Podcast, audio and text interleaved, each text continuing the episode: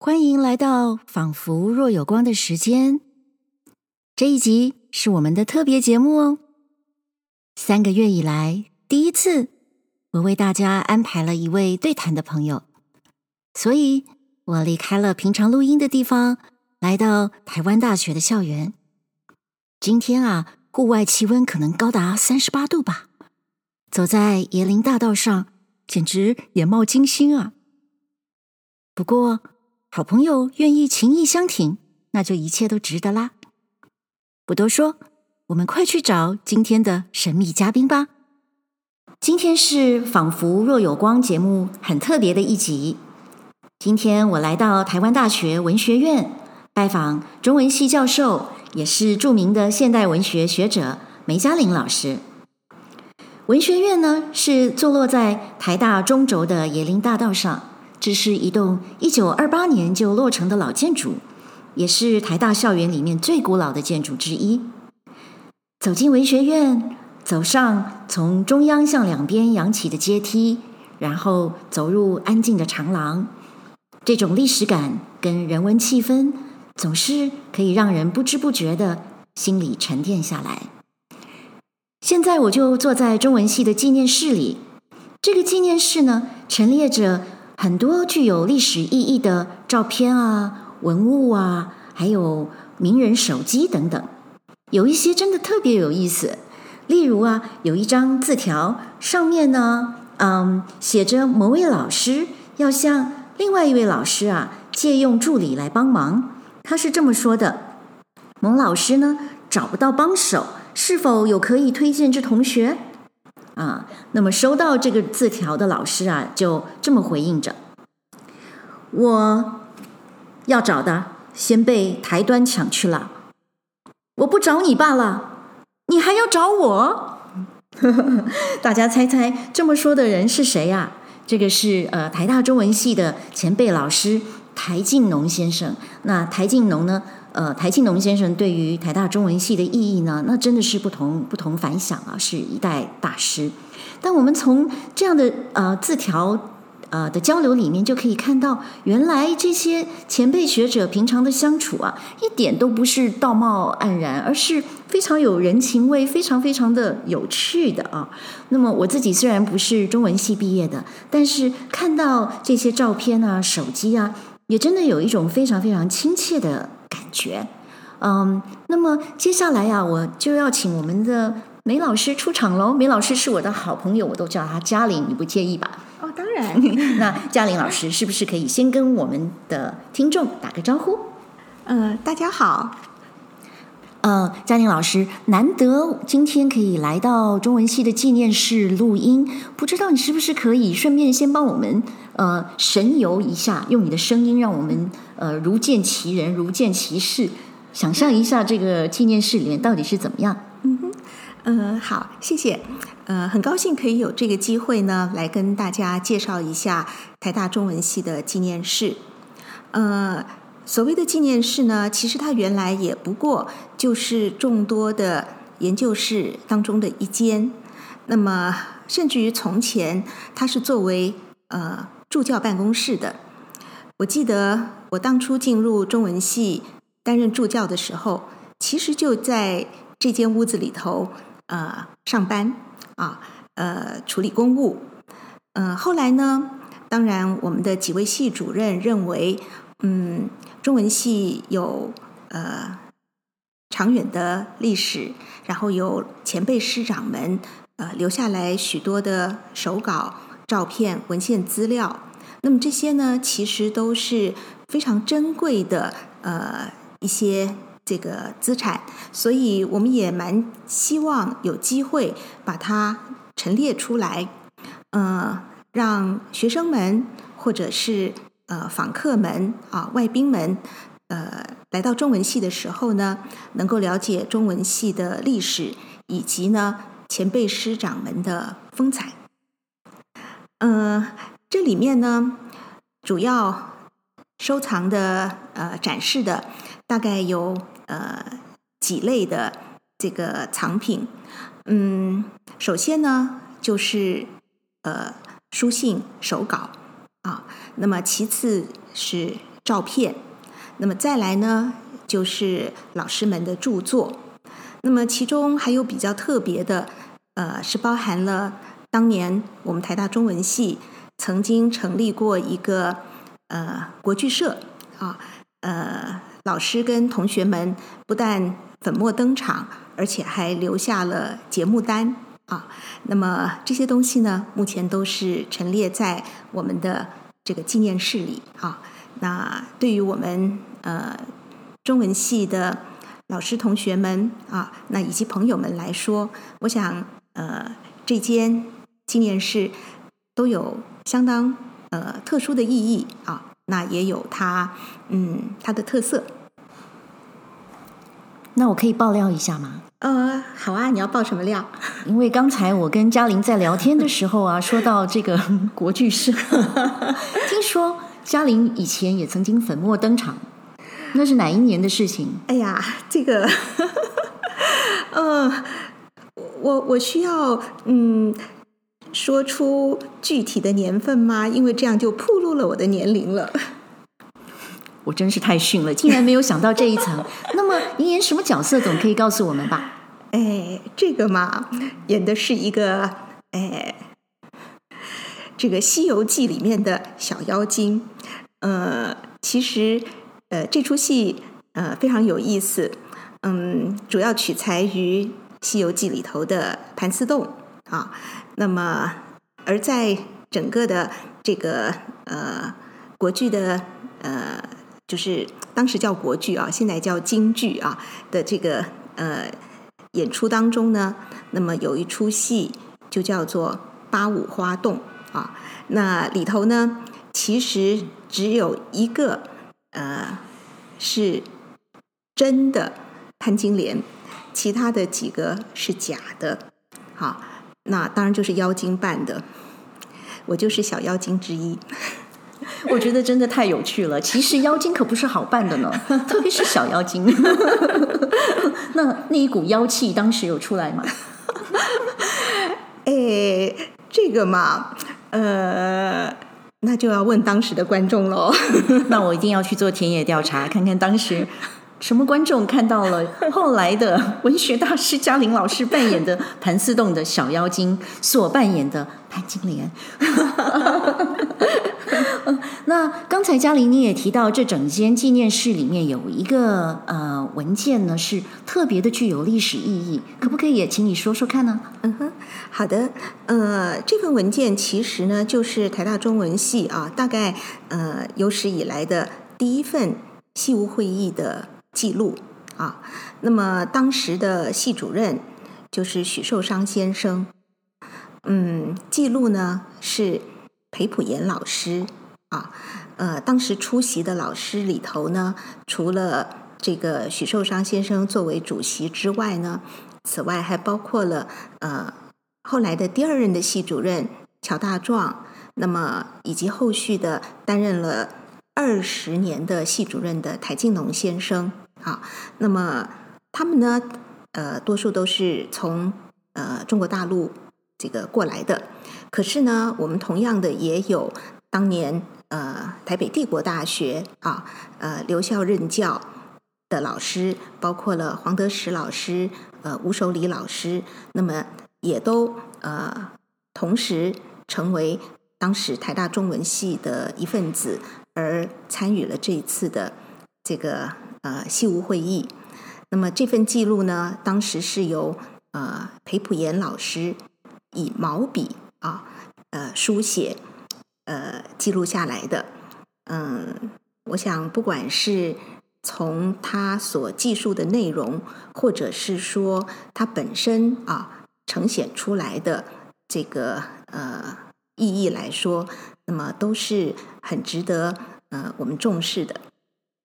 嗯，我刚才呢亲眼看到了，嗯，这一份手写毛笔写的西屋会议记录，真觉得它是不但具有一个所谓历史或者是档案的价值，同时它也具有文物的价值哈、啊。那个书法非常的漂亮，我想裴溥岩这是记录呢，有一种 心里有一种某一种悸动哈、啊。那么呃，出现在这份西屋会议上面的人名呢，全部都是。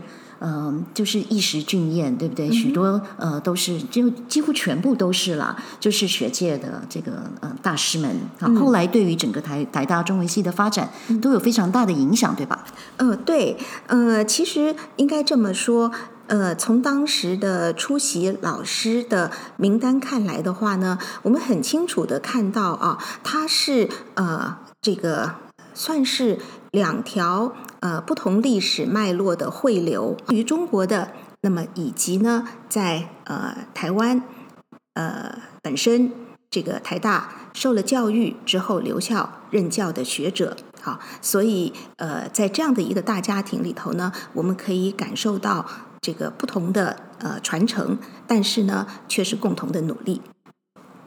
嗯，所以从这一份这个文件里面，我们就可以看到呃一个台湾的学术以及文化发展的一个脉络啊。哎，对。嗯，那还有一个我觉得特别有趣的，就是刚才嘉玲给我看到了一本薄薄的册子，而且呢，看起来像是那个老的线装书的样子。可是嘉玲却说这个是以前的国文课本。我就想，以前我们哪有这样的国文课本啊？课国文课本不都长得还蛮面目可憎的吗？可不可以说说看，当时这个国文课本是又是怎么回事？什么年代的？是、嗯、是为什么会有这样形式的国文课本出现呢？嗯哼，好，其实呢，呃，这个国文课本是很特别的啊。嗯、呃，我想这个，嗯，大家都知道，在这个大学里面，呃，多少年来一直到现在都有所谓的大一国文嘛，啊，嗯、那么大一国文是全校必修。可是呢，在台大，呃，特别是台大中文系来说的话呢，那么我们的老师们认为，中文系的学生啊，呃，他念的国文应该是要跟其他各系有所不同的啊。那么怎么不同呢？那么呃，当时担任系主任的叶启炳老师啊，那他就呃想到，呃，中文系其实很多的嗯典籍文献啊。那么都是线装书啊，那我们要查原始资料呢，当然需要从古籍呃当中去入手，所以他希望啊，我们的这个大一新生，嗯，一进入大学之后呢，就能够呃习惯于这个古籍的装帧，而且呢，古籍呃古籍的版本，那么以及怎么样。从这个呃阅读没有新式标点的古籍文献呢，去进入到啊这个中国文学典籍的世界当中去。好，那也因此呢，呃，当时中文系的这个国文课本啊，是不同于嗯其他的各院系的啊，其他各院系呃都是这个印刷本，可是呢，中文系的这个。国文课本呢，就呃用了线装书的形式啊。那当时呃老师们去找了这个所选的这些个呃篇目最好的版本啊，那么把它们呃印制之后呢，用线装的方式来装帧啊。所以当年呢，嗯，我们叶庆炳老师还曾经写过呃一篇散文啊。呃，散文的标题就叫做《开学密密缝》啊。为什么叫开学密密缝呢？因为这个线装书哈，呃，都是由我们的助教们啊亲手一针一线去把它给啊缝制出来的啊，所以呢，非常的有特色。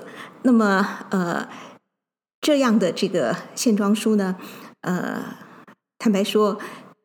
其实应该呃，这个很难再见到了啊，在现在的这个时代里面，所以在我们的纪念室里头呢，特别有把啊呃当年啊那段时间这个呃助教们缝制的线装书有保留下来啊，那作为一个很难得的呃纪念。那我就很好奇了，难道当年要当助教先考一下缝纫吗？呃，当年的这个助教，嗯，还不只是缝纫呢。当年我们当助教，可都是要身兼十八般的武艺啊。那这个需要呃，能够处理各种的呃杂物啊。呃，刚才提到的那个开学秘密缝，嗯，大家以为是女助教吗？不然，我们有三位助教，其中只有一位是女性，另外两位是男性。他们一样拿起了针线啊，在为我们的呃大一新生缝制课本。而且我刚才听说，那个当年缝课本的，不管是男的助教还是女的助教，日后不少都是台大，就是自己都成了台大中文系的教授，而且好几个都还当过系主任，对不对？呃，哎，对，我们的助教这个呃身经百战，经过了种种的千锤百炼，所以将来呃，其实不管在嗯。学术的研究，或者是呃行政事务上面，都有呃非常杰出的表现啊、哦。嗯，还不只是担任系主任呢。那么有位助教，呃，后来还担任了台大的国际长。啊、那么还有一位助教呢，呃，后来退休了，呃，到别的学校去，呃，还担任了院长。哇，都好厉害！对，嗯、所以当年的助教可都是很能干的，很厉害的。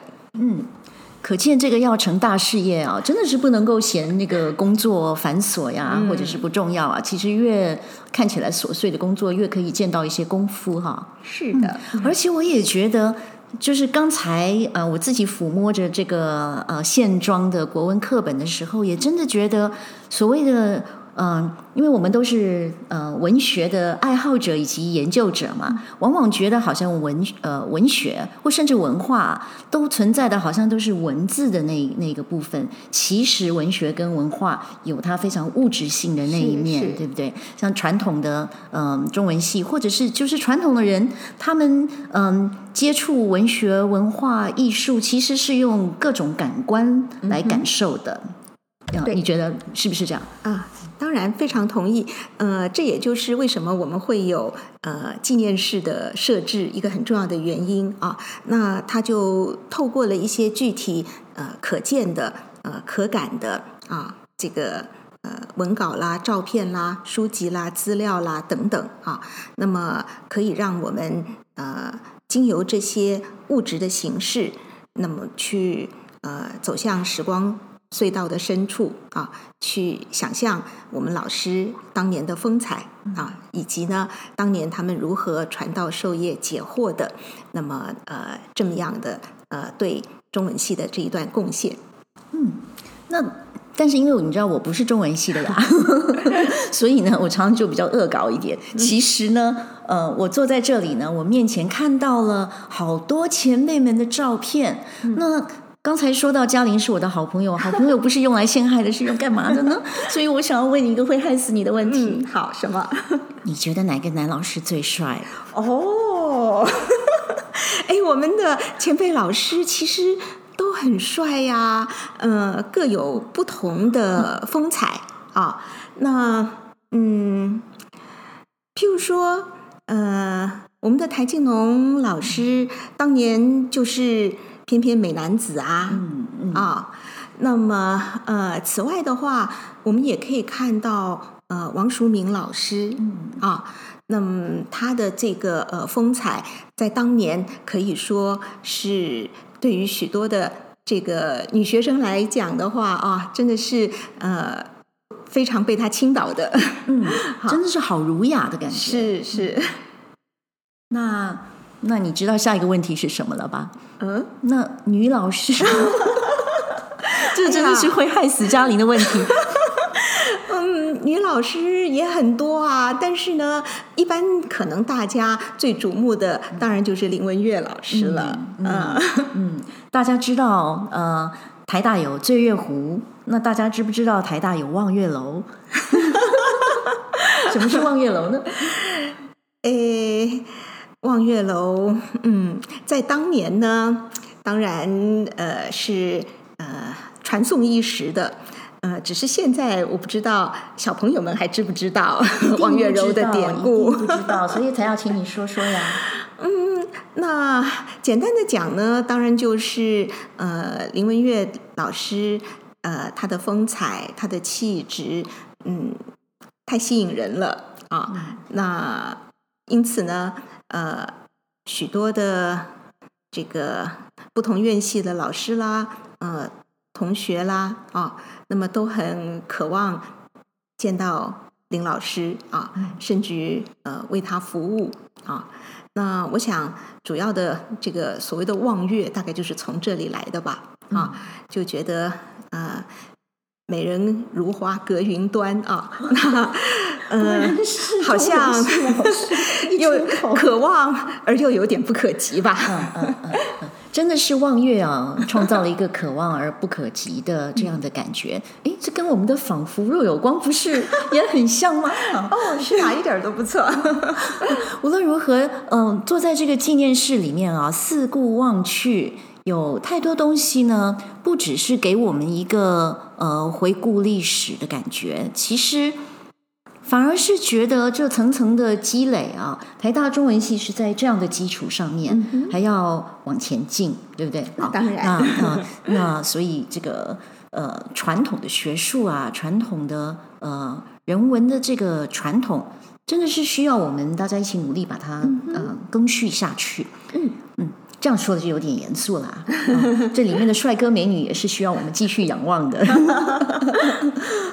好吧，那嗯、我就要嗯、我们这有点好像是一个密窟密室大揭秘的感觉。那么这样的一个呃中文系的秘境。请问我们一般非中文系系友的人，有机会可以真正的参观到这里吗？嗯，平常也许不太容易啊，因为这里毕竟呃，我们并没有对外开放啊。呃，不过如果说呃是在呃碰到譬如说像校庆的日子里头啊，那这个时候的话呢。这个呃，台大很多的地方都会开放参观啊。那也许呃，这个中文系的这个纪念室呢，嗯，也会有它呃开放的机会吧。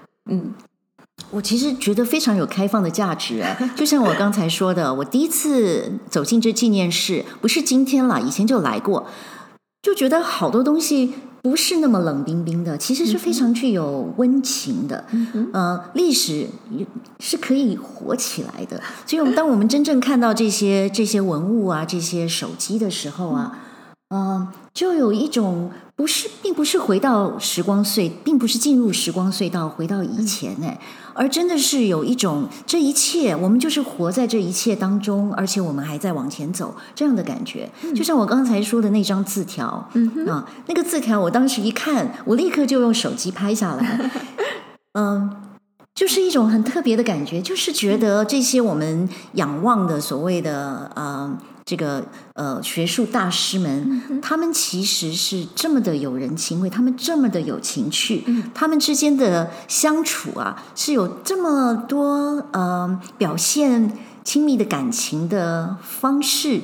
这一些这么温润如玉的呃，这这些特质，真的是我们在现在的社会人跟人之间的相处啊，嗯、我们整个人文的涵育过程当中啊，我觉得好需要哦。